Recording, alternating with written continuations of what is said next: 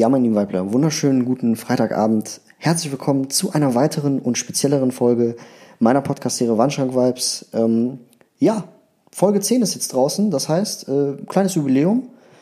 Ja, und aus diesem Grund wollte ich erstmal ein großes Dank aussprechen an die Leute, die äh, mich bis dahin auf jeden Fall immer verfolgt haben, die ähm, ja das, was ich hier liefere, äh, gerne feiern und mir auch wirklich gerne zuhören, beziehungsweise meinem Gast und mir. Vielen, vielen Dank. Ähm, Grüße gehen auf jeden Fall raus an euch. Ähm, wir haben auf jeden Fall auf Wandschrank Vibes, müsst ihr mal bei Instagram abchecken, äh, ein Gewinnspiel am Laufen. Und äh, ja, ich freue mich, dass ich einfach mal was zurückgeben kann. Ähm, ja, aber warum überhaupt jetzt äh, spezielle Folge? Also was meinte ich damit? Ähm, ja, wir werden heute ein bisschen über die Geschichte und beziehungsweise über den größten Klamottenhersteller der momentan ähm, in der Sport- bzw. Fashionbranche tätig ist, sprechen. Ja, also wir werden ein bisschen über die Geschichte erzählen und teilweise auch Fakten an, an den Tag legen, die der eine oder andere vielleicht noch nicht wusste, ein paar Fun Facts. Ähm, ja, einfach mal ein bisschen informativer heute in die Materie reingehen. Und äh, ja, links auf der Couch heute tatsächlich niemand, ja, Überraschung. Das ist meine erste Folge, die ich alleine drehen werde. Und ähm, ja, ich würde mal sagen, Lehnt euch zurück, genießt es und dann fangen wir einfach mal an. Über, über wen reden wir denn jetzt überhaupt eigentlich, wenn ich sage, dass wir über den größten Klamottenhersteller reden? Ja, also wer kann da, was, was kann da gemeint sein? Kann es Balenciaga sein? Kann es ähm, Adidas sein? Kann es, äh, ja, weiß ich nicht. Das, was fällt euch als allererstes ein, wenn ich sage, boah, richtig geile Kicks, beziehungsweise echt nice Schuhe, die du da hast? Sind die limitiert? Oder wenn ich so Sachen sage wie, boah, Alter, hammergeiler Schuh. Ich habe den leider nicht bekommen. Oder ich habe leider bei der Verlosung nicht gewonnen. Über welchen Hersteller kann man hier am besten reden? Okay, bevor ich euch jetzt weiter auf Spannung halte, löse ich jetzt einfach mal auf.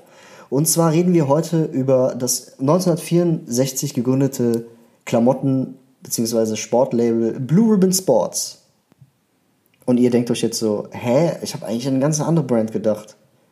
Ja, ich weiß auch, an welche Brand ihr gedacht habt. Und das ist tatsächlich dieselbe, und zwar Nike ja, beziehungsweise Nike. Also ich diskutiere ja immer noch mit Leuten heutzutage, ob es Nike oder Nike heißt und äh, es heißt tatsächlich Nike, das ist der echte Name, beziehungsweise der richtige Name, weil sich das aus irgendwas mythologischen, irgendeiner mythologischen Göttin oder so ableitet. Ist aber jetzt auch äh, unwichtig. Ähm, ja, wir reden heute über das erfolgreichste beziehungsweise beststrategischste äh, Unternehmen in unserer Fashion- beziehungsweise Modewelt und zwar Nike.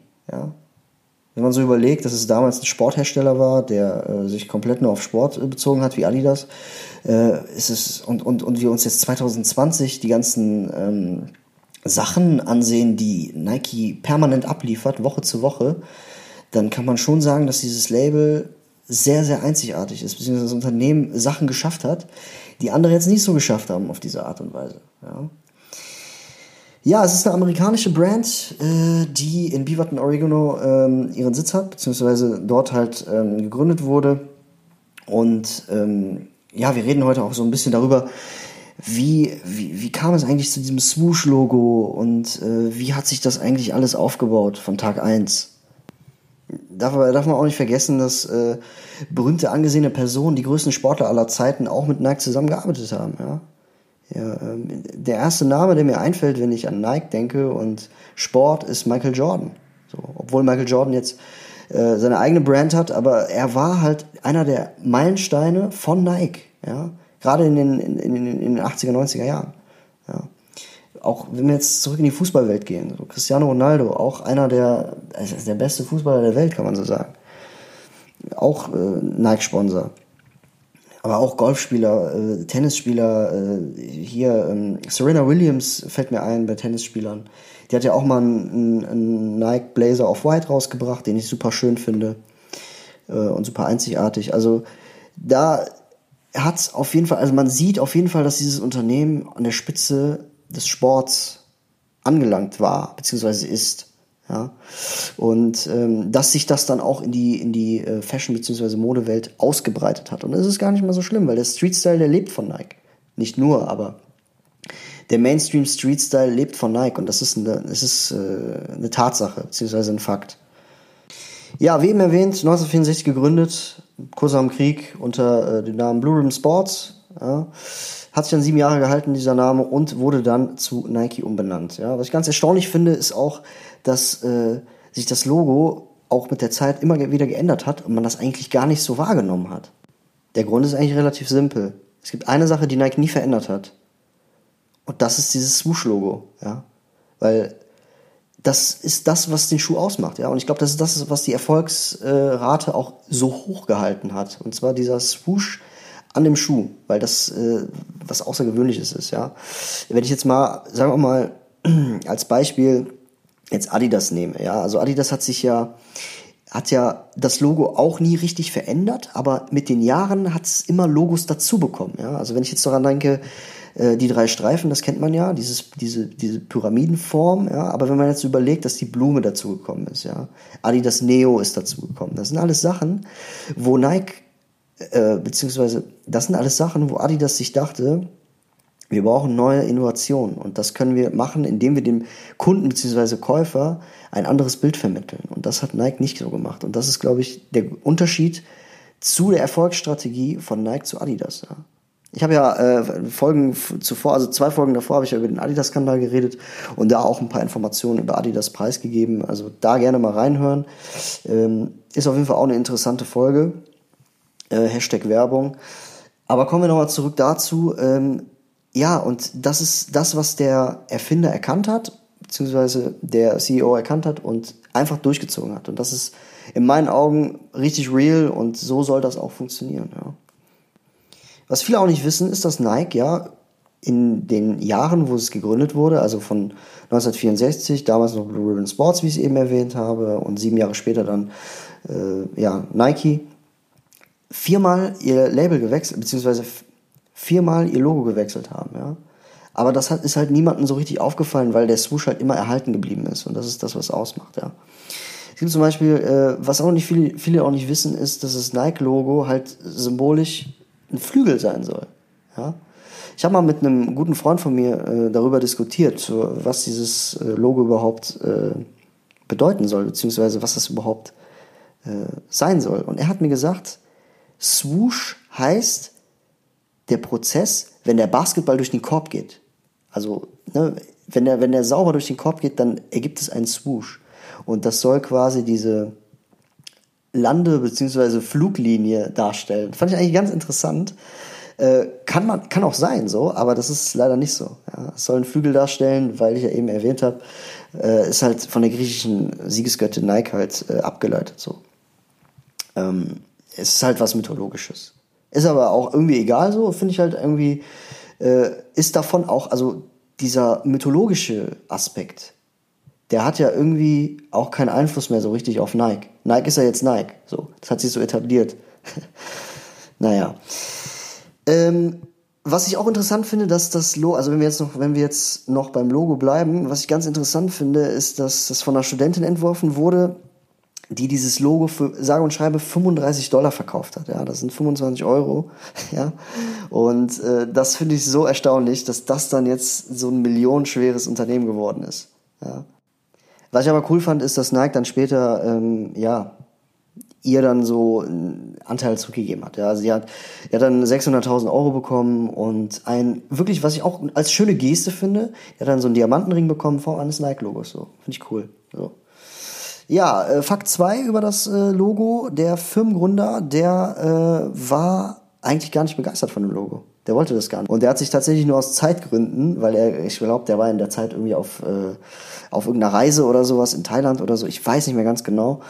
Ähm, und der musste halt zurück und er hatte nicht mehr so viel Zeit und er hat sich dann für diesen Nike-Haken einfach aus Zeitdruck äh, entschieden. Also da sieht man, wie viel Zufälle beziehungsweise was das alles ausmacht, ja, und äh, wie egal eigentlich so ein so ein Nachdenken über eine Marke ist, weil im Endeffekt wenn du halt lieferst und alles so einfach hältst wie möglich, aber trotzdem einzigartig, dann siehst du, was daraus wird. Die hieß übrigens äh, Karen Davidson, also die Studentin, die das Nike-Logo entworfen hat. Und äh, ja, sie hat ihren Anteil bekommen und ich finde das auch ganz cool von Nike, dass sie, äh, dass sie da jetzt auch was zurückgegeben haben über Jahre. Ne? Und nicht jetzt gedacht haben, okay, wir haben uns einen guten Deal gemacht, 35 Euro, beziehungsweise 35 Dollar, äh, das ist Vergangenheit so Die haben sich wirklich bedankt bei ihr und das finde ich halt super schön. Ja, meine lieben Freunde, es gibt noch was, äh, wo man auf jeden Fall sich denken würde, ja, wie kam es eigentlich dazu? Und zwar, jeder kennt diesen Slogan Just Do It, ja, von Nike. Nike, Just Do It. Kennt man. Aber woher kommt das überhaupt? Und das klingt wirklich super unglaubwürdig, beziehungsweise sehr banal, wenn ich euch erzähle, woher das überhaupt kommt. Und das ist tatsächlich so, dass äh, Phil Knight, also der Hersteller von Nike, halt auch damit nicht zufrieden war. Dass er gesagt hat, ey, just do it. Was ist das? Hä? Nike Just Do It, das passt doch gar nicht. Da passt doch, da passt die Faust doch nicht aufs Auge. Und ähm, zum Glück hat dann der Werbetexter Dan Whitten, also der für die Werbung und alles zuständig war, der hat dann, er weiß selber nicht wie, hat er mal in einem Interview erwähnt, er kam dann einfach auf Just Do It, Let's Do It, Just Do It. Und das finde ich halt super, super banal, wie genial irgendwie auch. Ne? Und ähm, ja, den letzten, ich glaube letztes Jahr oder so hat Nike dann auch wieder ähm, mit dem Slogan gewirbt, aber das lief dann auch nicht so gut, weil ja, kann man sich ja selber denken so. Hat halt irgendwie nicht so viel, äh, passt halt nicht so viel oder nicht so gut in die Street-Style-Szene rein und das kann ich auch verstehen weil das eher so in den Sportbereich gehört, ja. Nächste Sache, die mir sehr äh, suspekt vorkam, wo ich auf jeden Fall auch recherchieren wollte und auch auf den Grund kommen wollte, und zwar das Air, ja, Nike Air. So, warum Air überhaupt so? Und ähm, viele können sich auch denken, warum das so ist. Ich äh, habe es dann nochmal recherchiert, um zu gucken, warum. Äh, ich habe auch am Anfang irgendwie gedacht, ja, das hat doch irgendwie Zusammenspiel, das muss doch ein Zusammenspiel mit der Sohle haben oder sowas. Und das war tatsächlich so. Und zwar, äh, man hat das so mit der R-Technologie von, von so einem Raumfahrtingenieur gemacht. Also man hat so einen Raumfahrtingenieur eingeladen, ja, in die Produktion. Und ähm, ja, man hat dann so, sozusagen so, so ein Inertgas in die Sohle gefüllt. Ja, und das, das äh, war dann ein weiteres Plus für Nike, weil die Schuhe ja umso bequemer wurden damit.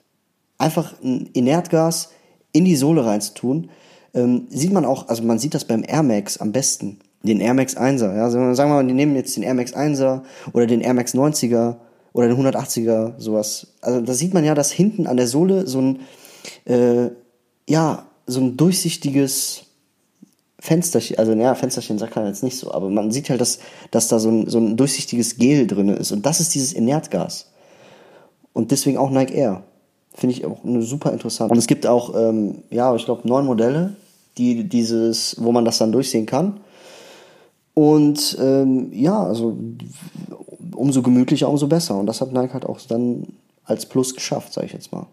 Kommen wir zu Funfact Nummer 4 und zwar Tätowierungen. Ja? Was viele nicht wissen, dass das Nike-Logo auch teilweise in Amerika zu den meist tätowierten Motiven der Zeit gehört. Ja? als ich das gehört habe, war ich auch erstmal richtig baff und dachte mir, okay, hätte ich jetzt nicht gedacht, weil ich ähm, klassischerweise, wenn ich an meist tätowiertes Motiv denke, dann denke ich halt irgendwie an ein Jesuskreuz oder sowas, ja, weil das sieht man ja auch schon öfters und ähm, ist halt etwas, was sich Leute halt einfach eher tätowieren, als sich ein Nike-Logo irgendwie hinzustempeln, so, ja. Fand ich auf jeden Fall sehr krass, äh, hat auf jeden Fall auch was hier zu suchen, so, weil das etwas ist, was, glaube ich, niemand mit, also damit rechnet halt einfach auch niemand. So. Ja, auch ganz lustig zu erwähnen ist eigentlich, dass ähm, ich habe eben erwähnt, dass ich äh, ja, bis heute immer noch mit Leuten diskutiere, ob das halt Nike oder Nike heißt, ja. Also mir ist es ja relativ egal. Es ähm, gab aber tatsächlich einen offenen Brief, ja, an Mr. Knight, also an den Hersteller von Nike, wo er wirklich gefragt wurde, ja, jetzt sag doch mal bitte, heißt es Nike oder Nike? Und er antwortet halt, ja, es heißt Nike. Und ähm, es hat sich mittlerweile so etabliert, dass die Engländer, die sagen halt Nike und die Amerikaner sagen Nike. Ja, und ähm, ich glaube, da gibt es auch gar kein richtig oder falsch oder sowas. Von daher ja, das ist halt, äh, also ich finde es halt lustig, dass er halt, dass äh, es halt einen offenen Brief gab. Könnt ihr auch gerne mal nachschlagen bei Google oder so, ist ja richtig lustig. Ja, was ist eigentlich mit dem allerersten Nike-Schuh, der jemals auf den Markt kam? Also der, das erste Modell mit dem Swoosh-Logo. Es war tatsächlich ein Schuh, der sozusagen mit dem Waffeleisen gemacht wurde, ja. Aber jetzt nicht der komplette Schuh, sondern die Sohle. Die Sohle wurde quasi auf, also für die Form auf das Waffeleisen gepresst und heiß gemacht. Ja, und ich rede hier wirklich vom Nike Ruffle Razor. Ja, den kennt jeder. Das ist, das ist quasi das erste Modell, was jemals auf den Markt kam. Ja. Äh, die Geschichte dazu hinter ist einfach nur, dass der, ähm, also dass Mr. Knight halt das Waffeleisen seiner Frau genommen hat und quasi die Sohle dagegen gepresst hat, damit es eine Form hat. Damit es äh, so eine Form hat. Und wir sehen das auch heutzutage beim Nike X Sakai. Ja? Der hat, wenn man sich die Sohle anschaut, dann hat man so eine, ich sag jetzt mal so eine Lego-mäßige Struktur. Und das ist darauf zurückzuführen. Auf den ersten Nike-Schuh. Weil das quasi auf ein Waffeleisen gepresst wurde. Keine Ahnung, warum er das gemacht hat. Ich glaube, das war einfach nur für die Ästhetik, also dass es halt gut aussieht. Und äh, wie wir sehen, hat sich das halt bis heute gehalten. Ja, das zweite Modell, was 1972 äh, rauskam, war tatsächlich der Nike Classic Cortez. Ja, den müsste eigentlich jeder kennen aus dem Film äh, von Forrest Gump.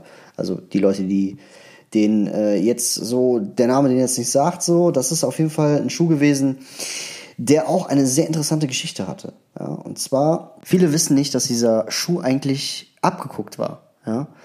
Und ähm, jedem, jeder kennt die Brand ASICS, ja. Also jedem sagt ASICS was. Ähm, ich stehe relativ neutral zu ASICS. Ich finde ASICS ähm, ist jetzt nicht so in der Hype-Szene drinne, aber es gab schon reichlich Kollaborationen von ASICS mit äh, diversen Brands, die für jeden Begriff ist. Zum Beispiel mit Beams und FU, ja.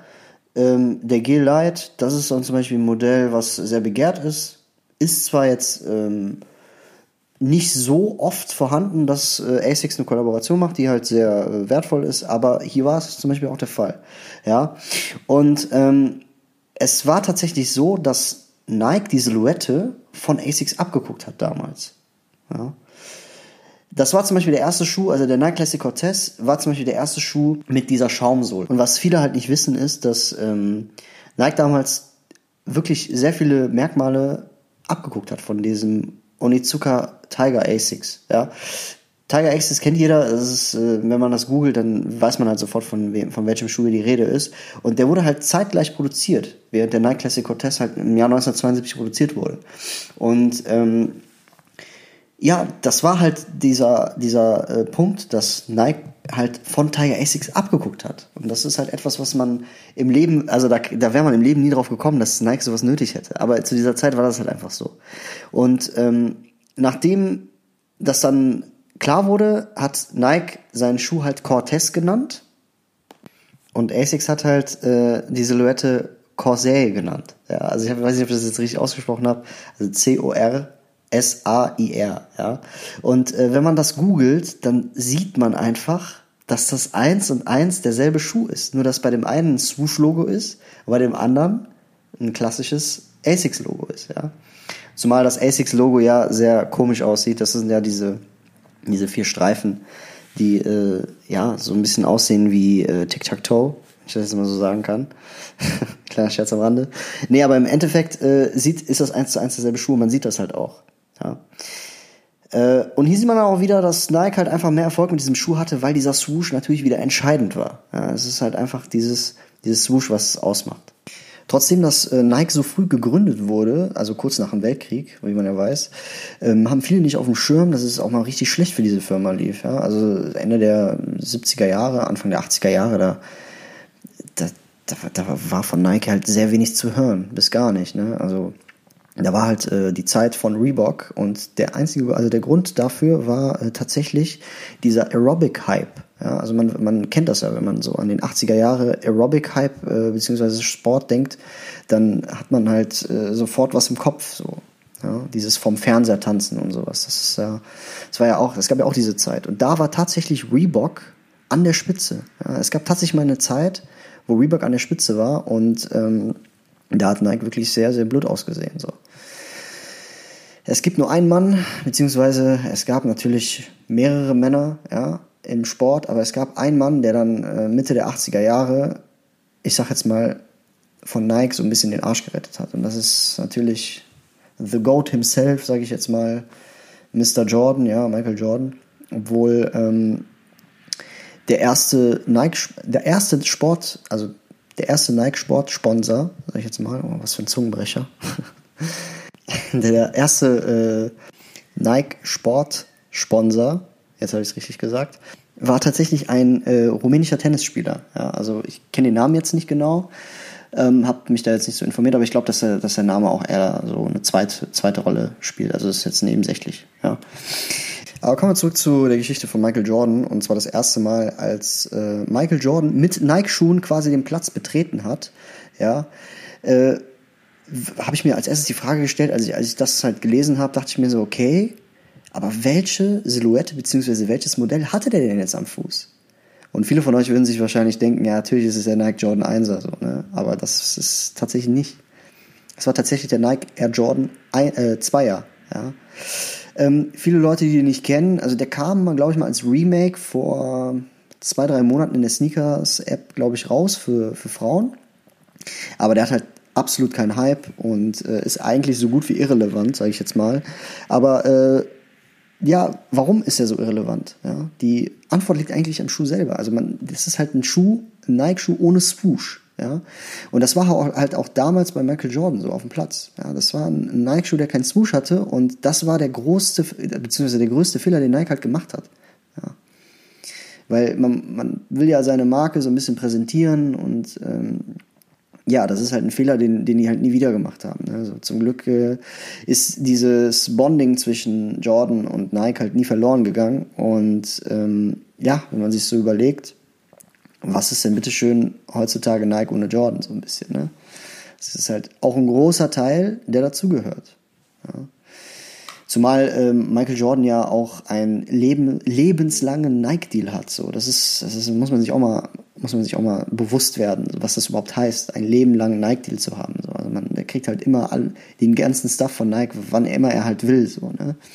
Und diesen Status haben tatsächlich nicht viele erreicht ne, in unserer Zeit. Es gibt tatsächlich nur drei Leute, die diesen lebenlangen Nike-Deal halt haben. Und äh, zwei sind sogar noch im Sport tätig, also die kennt ihr auch. Ne? Ja, also unter anderem auch äh, LeBron James, ja, der hat, der hat sowas auf jeden Fall auch. Und ähm, wenn wir uns jetzt ein bisschen vom Basketballbereich äh, abwenden bzw. verabschieden ähm, und in den Fußballbereich gehen, obwohl Nike ja eigentlich so Richtung Basketball gehört, wenn man das so sagen kann, ist es Cristiano Ronaldo. Ja? Nike nimmt sich halt immer die besten Leute aus dem Sportbereich so, ne? Es, ist, es hat sich halt einfach so etabliert. Aber Cristiano Ronaldo ist halt nicht nur der beste Fußballer der Welt, sondern ist halt auch wirklich laut Statistik der meistbekannteste Mensch der Welt, ja. Habe ich auch nicht gewusst, finde ich auch krass. Ne? Aber auch so, wenn ich jetzt nochmal erwähne, Tiger Woods im Golf der Beste, so auch Nike. Ja? Aber hat halt kein Leben lang Nike-Deal. So, das ist halt etwas, was ich was sich halt nicht jeder aussuchen kann. Ne? Ja, so ist das. So war das damals. Jetzt kommen wir zu einem Fakt, meine lieben Freunde, wo ich auch so ein bisschen ähm, ja, erstaunt war. Und zwar äh, 1981, ja, da hat ähm, Nike jemanden eingestellt, ja, der, äh, deren Name ist Tinker Hatfield, ja. Und äh, dieser Tinker Hatfield, der war halt ähm, Architekt. So. Und ähm, wenn, als ich das gelesen habe, habe ich halt schon Parallelen zu unserer heutigen Zeit halt äh, ziehen müssen, weil ich halt an unseren derzeitigen erfolgreichsten Architekt denken muss, namens Virgil Abloh. Ja. Und äh, dieser Tinker Hatfield, das wissen viele gar nicht, der ist für so viele Silhouetten verantwortlich. Äh, unter anderem entwarf er halt den Max 90er, ja, oder den Air Trainer. Ja, das sind halt Silhouetten, die heute einfach nicht wegzudenken sind. So. Er hat zum Beispiel auch alle Jordans von 3 bis 15 designt. Ja? Also es, er, es kam halt aus seiner Feder. Aus, so, das ist, ist halt, finde ich, richtig krass. Hat den, 20, den, den 20er, den 23er, den 30er Jordan, das ist da alles, das ist alles von ihm abgeleitet. Und ähm, natürlich, hat, natürlich hat sich Nike da was überlegt und äh, hat halt ein, dann, als er halt in Rente gegangen ist, einen eigenen Schuh von ihm rausgebracht. Und das war der, ähm, ich glaube, Rubbed React Tinker Hatfield. Ja. Müsst ihr mal googeln. Äh, ist jetzt nicht so mein Schuh, ist nicht mein Geschmack, aber ähm, der Mann hat auf jeden Fall richtig Großes geleistet. Ist auch aus der äh, History auch gar nicht mehr wegzudenken. Von daher auch ein sehr, sehr wichtiger Meilenstein im Nike History äh, Ranking hier auf Wandschrank Vibes. Auch wenn es so viele Nike-Modelle gibt und es, ich weiß nicht, also man kann eigentlich nicht mehr mitzählen. Ja? Also ich glaube, es gibt, glaube ich, nicht viele Menschen auf dieser Welt, die wirklich jeden, jede Silhouette besitzen, beziehungsweise jedes Modell besitzen. Das wäre einfach viel zu heftig. Natürlich, also ne, ich kann mir das nicht vorstellen. Es gibt über 1000 Modelle so. Das ist halt echt, echt heftig so. Aber ich muss halt trotzdem nochmal auf den Nike Classic Cortez äh, zurückgreifen. Und vielleicht werden auch die einen oder anderen verstehen, beziehungsweise ja, die Leute, die mich kennen, werden auch dann wahrscheinlich verstehen, wieso ich den so feier, den Schuh, und den so gerne am Fuß trage. Weil die Geschichte halt einfach so heftig ist. Ja. Äh, also was man zum Cortez einfach auch nochmal erwähnen muss, äh, fällt mir jetzt gerade wieder ein, ist, dass er eigentlich Aztek heißen soll. Ja? Er sollte eigentlich Nike Classic Aztek heißen. Aber Adidas hatte halt bereits schon einen Namen für einen Schuh, ja, der Azteker heißt. Ja?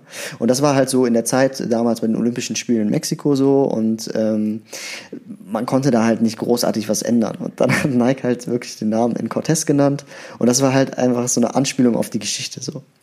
Weil Cortez besiegt das ja das Aztekenreich so in der Antike und das war auch etwas, was ähm, ja was gut durchdacht war, was gut durchdacht war und ähm, ja was eigentlich auch lustig zu erwähnen ist. Ne? Phil Knight, also der äh, Erfinder, habe ja jetzt den Namen ein paar Mal genannt, äh, der traf halt auch in ähm, Japan diesen äh, Erfinder von Onizuka Tiger und ähm, der hatte halt am Anfang sich keinen Firmennamen ausgedacht.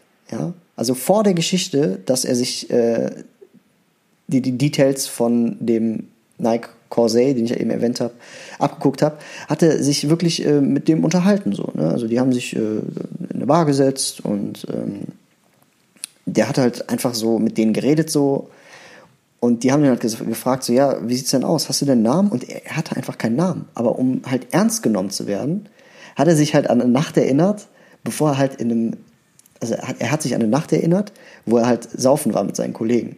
Und ähm, da hat er das sogenannte Blue Ribbon Bier getrunken. So. Und er hat den Leuten von Itsuka Tiger dann erzählt, dass seine Firma halt Blue Ribbon Sports heißt. Und das finde ich halt auch übertrieben lustig, weil das ist halt so ein Konzept, äh, das ist halt so ein Denken, das denkst du dir, das hat sich, hat er sich in zehn Sekunden ausgedacht. Und äh, ja, zum, ich sage jetzt mal, zum Glück ist es zu dem Namen nicht gekommen, ja, weil Nike, Nike hört sich halt einfach schöner an. Aber äh, schon lustig, das einfach mal zu erwähnen, weil das halt Teil der Geschichte ist. Ne? Ich muss mir übrigens abgewöhnen, die ganze Zeit Nike zu sagen. Ich glaube, ich habe die letzte halbe Stunde die ganze Zeit nur Nike gesagt, anstatt Nike. Richtig ist es natürlich in unserem Sprachgebrauch heute Nike, obwohl Nike ja auch nicht falsch ist. Ne? Aber äh, ich glaube, die einen oder anderen werden sich, äh, hätten, haben sich da auf jeden Fall schon von euch den Kopf geschüttelt, dass ich die ganze Zeit Nike sage. Nimm's mit Humor, meine Lieben. Ähm, ja.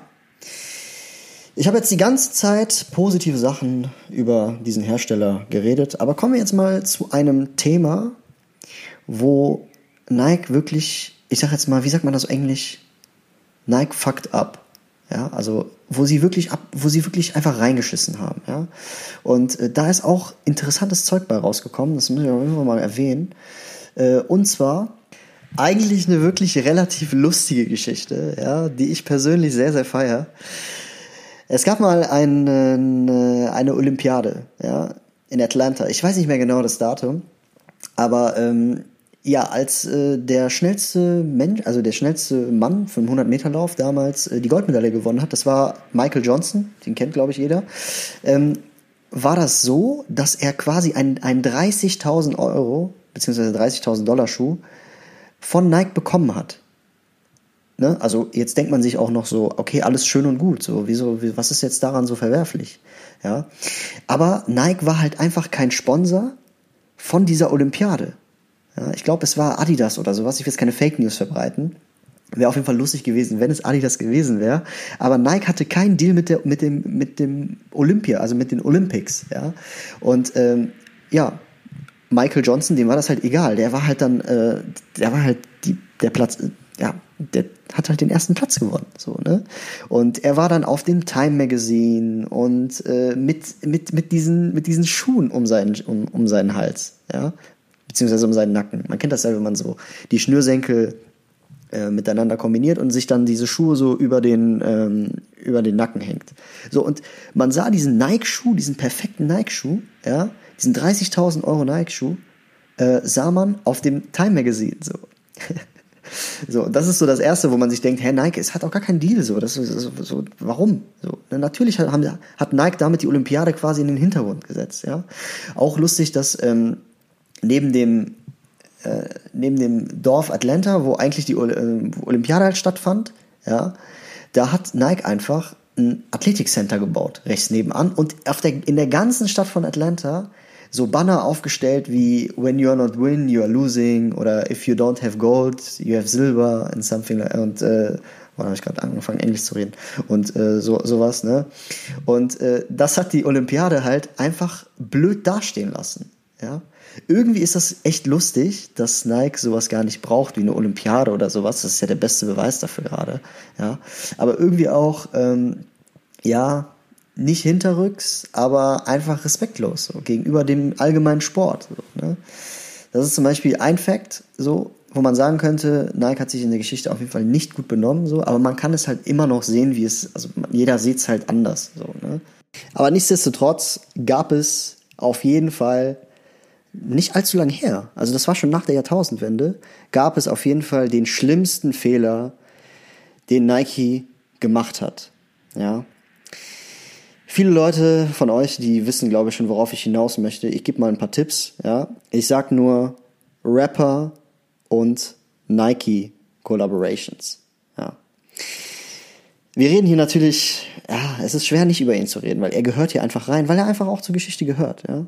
Wir reden hier über den größten Sneaker-Influencer unserer Zeit momentan und das ist unser guter Kanye West, ja.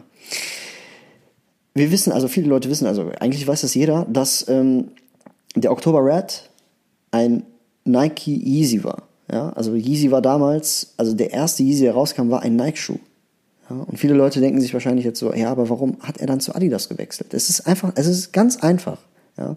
Nike hat gesagt, okay, wir haben jetzt dieses Experiment mit dir gemacht, ja, es läuft ganz gut, aber unser Image geht in den Sportbereich über, ja. Und du bist halt kein Sportler, du bist ein Künstler, also du bist ein, eine andere Art Künstler, du bist Rapper und deswegen geht das mit der Zusammenarbeit, also mit der Zusammenarbeit gerade nicht so. Wir haben jetzt einen Schuh für dich rausgebracht, das reicht erstmal. Aber Kanye West wollte halt mehr. Er wollte eine Schuhkollektion rausbringen. Er wollte über Jahre Schuhe rausbringen. Und ja, wohin geht man dann als nächstes? Natürlich hat Adidas dann die, die Chance halt ergriffen. Und ähm, wenn man sich jetzt mal vorstellt, dass Kanye West in, bei Nike geblieben wäre, dann wäre Adidas sowas von in den Rücken beziehungsweise in den Hintergrund gerückt worden, dass äh, man da auf jeden Fall sagen kann, dass Nike der größte und beste Hersteller ist, den es gibt und dass niemand dem, dem nur ansatzweise das Wasser reichen kann. Und wir wissen ja, dass Yeezy Adidas so ein bisschen momentan den, den Arsch rettet, was, was den Hype angeht. So, ne? Also ich rede jetzt auch nicht über den 350er, sondern ihr wisst glaube ich, auch, was ich meine. Ne? Jetzt kürzlich auch der Easy Slide. So, der ist jetzt auch bei 150 Euro so, obwohl es den für Retail für 50 gab. So, also jeder, also ne, Kanye West ist halt einfach der größte Sneaker-Influencer unserer Zeit. Und was Nike da gemacht hat, ist für mich persönlich, ich finde, das war der größte Fehler, den Nike halt gemacht hat. Der, die haben halt Kanye West gehen lassen. Die haben ihn nicht machen lassen. Und das ist, äh, das sollte man bei einem Künstler nicht machen. Das kann man zwar bei einem Sportler machen, aber bei einem Künstler oder bei einem Rapper, der was erreicht hat, der was kreiert, bei dem kann man das nicht machen. So, ne? Das ist auf jeden Fall auch sehr, sehr, sehr lustig. Und äh, sorgt auch für einen gewissen Ausgleich momentan zwischen Nike und Adidas, obwohl ich finde, dass Nike so ein bisschen äh, an der Spitze gerade ist. Ne? Ist aber auch kein Geheimnis, was das angeht. Und dann denkt man sich auch so, hm, okay, Nike macht den Fehler bestimmt nicht nochmal. Ja? Hat bei Kanye West jetzt fühlen müssen, dass der Yeezy auf jeden Fall durch die Decke gegangen ist das letzte Jahrzehnt. Äh, machen, machen wir nicht nochmal. So, was passiert? Der größte japanische, also nicht der größte, aber der erfolgreichste japanische Designer unserer Zeit. Ja, 3Y. Ja, Yuchi, Yamamoto. Sorry, wenn ich das jetzt falsch ausgesprochen habe. Aber Yuchi Yamamoto, der ist zu Nike gegangen und hat gesagt, hey, guck mal, lass uns zusammenarbeiten. Und ihr dürft dreimal raten, was Nike gesagt hat. Nike hat gesagt, nein, wir arbeiten nicht zusammen. Du machst Fashion Design, wir sind eine Sportmarke. Und das ist, und, und Yuchi, äh, Yuchi Yamamoto, sag ich jetzt mal, der hat gesagt, ja, Leute, das ist das, was ich machen möchte. Ich möchte mich in den Sportbereich entfalten. Und Nike hat da, hat da auch gar nicht mehr zugehört. So. ne? Auch auf jeden Fall ein sehr, sehr fettes Fettnäpfchen, in das sie getreten sind, denn ähm, ja, ja. Yoshi Yamamoto ist jetzt bei Adidas, ne? Macht gute Modelle, hat, hat wirklich sehr, sehr coolen Stuff gemacht. Und äh, ja, an, an, an der Brand ist einfach nichts zu verwerfen. So ist jetzt nicht mein persönlicher Favorit so. Ähm, ich habe auch nichts von Yoshi Yamamoto, aber ähm, spielt auf jeden Fall oben ganz gut mit. Ne? Und was ich halt, also das ist jetzt etwas, was ich selber spekuliert habe, also was ich selber einfach von mir aus denke, was ich finde, was Nike jetzt richtig gemacht hat.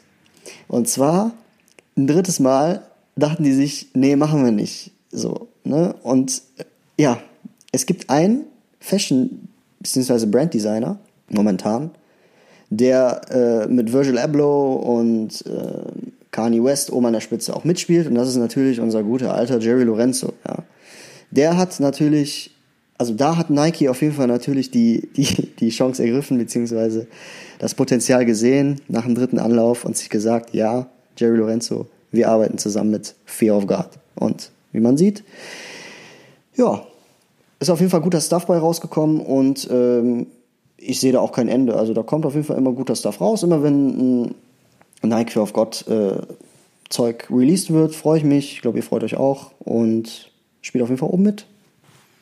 Jetzt, wo ich es überlege, mir ist gerade ein kleiner Fehler unterlaufen. Und zwar ähm, das mit Yoshi Yamamoto, das war, das war vor Kanye West. Also Kanye West war quasi der zweite Mistake von Nike. Ja, aber das ist ja jetzt, spielt jetzt auch keine große Rolle. Ähm, lustig ist halt, dass Yoshi Yamamoto auf jeden Fall sehr, sehr sauer war und auf Japanisch geflucht hat. Und ähm, ich kann mir vorstellen, wie lustig das auf jeden Fall gewesen ist damals. Ja, meine lieben Freunde, das waren auf jeden Fall einige News von meiner Seite aus. Ich äh, habe mich wirklich bemüht, diese Informationen zusammenzukratzen. Und ich habe jetzt auch nicht jede Information rausgesucht, die man eigentlich schon so kennt, sondern einfach nur ein paar Fun Facts rausgesucht, äh, was sich halt leicht zuhören lässt. Und ähm, ja, auch nach diesen 37 Minuten weiß man immer noch nicht, ob es Nike oder Nike heißt. Ja? Denn äh, es gibt einfach, ich werde gleich auflösen, aber es gibt Leute, die argumentieren, du sagst ja auch Bike und nicht Bikey. Ne? Also wenn man jetzt das Fahrrad auf, auf Deutsch übersetzt. So, ne?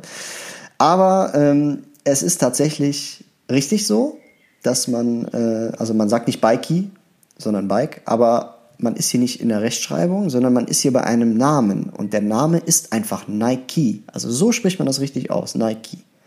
Ja. Damit wäre die Sache auf jeden Fall auch vom Tisch. Was ich euch auf jeden Fall auch empfehlen kann, und das ist jetzt auch hier keine Werbung oder sonst was, sondern das ist einfach nur, wer Lust hat, sich weiter seinen Horizont zu erweitern, ja, weiter seinen Horizont zu erweitern, ja, alles klar, äh, dem empfehle ich ein Buch. Und zwar von vom Nike, also vom Nike-Erfinder selber, Phil Knight, das äh, Buch Shoe Dog. Ja, das ist ein wirklich sehr interessantes Buch. Ich äh, werde mir das auf jeden Fall auch bestellen. Ich habe ein bisschen reingelesen äh, online und da stehen auf jeden Fall noch mehr äh, Sachen, beziehungsweise da kann man sich auch die komplette Geschichte anhören. Ja, was, äh, ja, wie es, wie es der Schuh überhaupt einfach äh, viral geschafft hat und sowas. Ne? Ja. Ich darf auch äh, auf jeden Fall erwähnen, dass, ähm, wenn wir uns das letzte Jahrhundert ansehen, 2015, 2014, da war auf jeden Fall der Großteil der Menschheit noch Adidas-Sympathisant. Aber jetzt so gegen Ende des, ich sag jetzt mal, Ende 2019, 2020, ist es einfach so, dass Nike über Adidas steht rein zahlentechnisch auch. Ne? Also wir reden jetzt hier nicht von der Geschmackssache, sondern einfach rein zahlentechnisch. Ne? Und äh, Verkaufskonzept und äh, ja.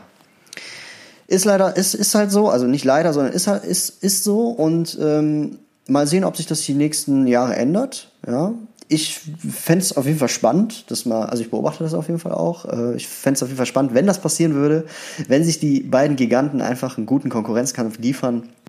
Und äh, ja, meine lieben Freunde, damit sind wir auf jeden Fall schon am Ende unserer Folge 10, ja, äh, meiner Podcast-Serie Wandschrank-Vibes. Ich hoffe, euch hat die Folge gefallen. Ich hoffe, der eine oder andere ist jetzt ein bisschen schlauer von dem, was ich äh, recherchiert habe. Mir hat es auf jeden Fall persönlich sehr Spaß gemacht, mal alleine vom, äh, vor dem Mikrofon zu sitzen und euch so ein bisschen meine Gedanken zu teilen. Und äh, ja, damit würde ich sagen, äh, sehen wir uns in zwei, zweieinhalb Wochen wieder. Und äh, ja, ich würde mal sagen, bleibt gesund und Peace out. Ich bin draußen.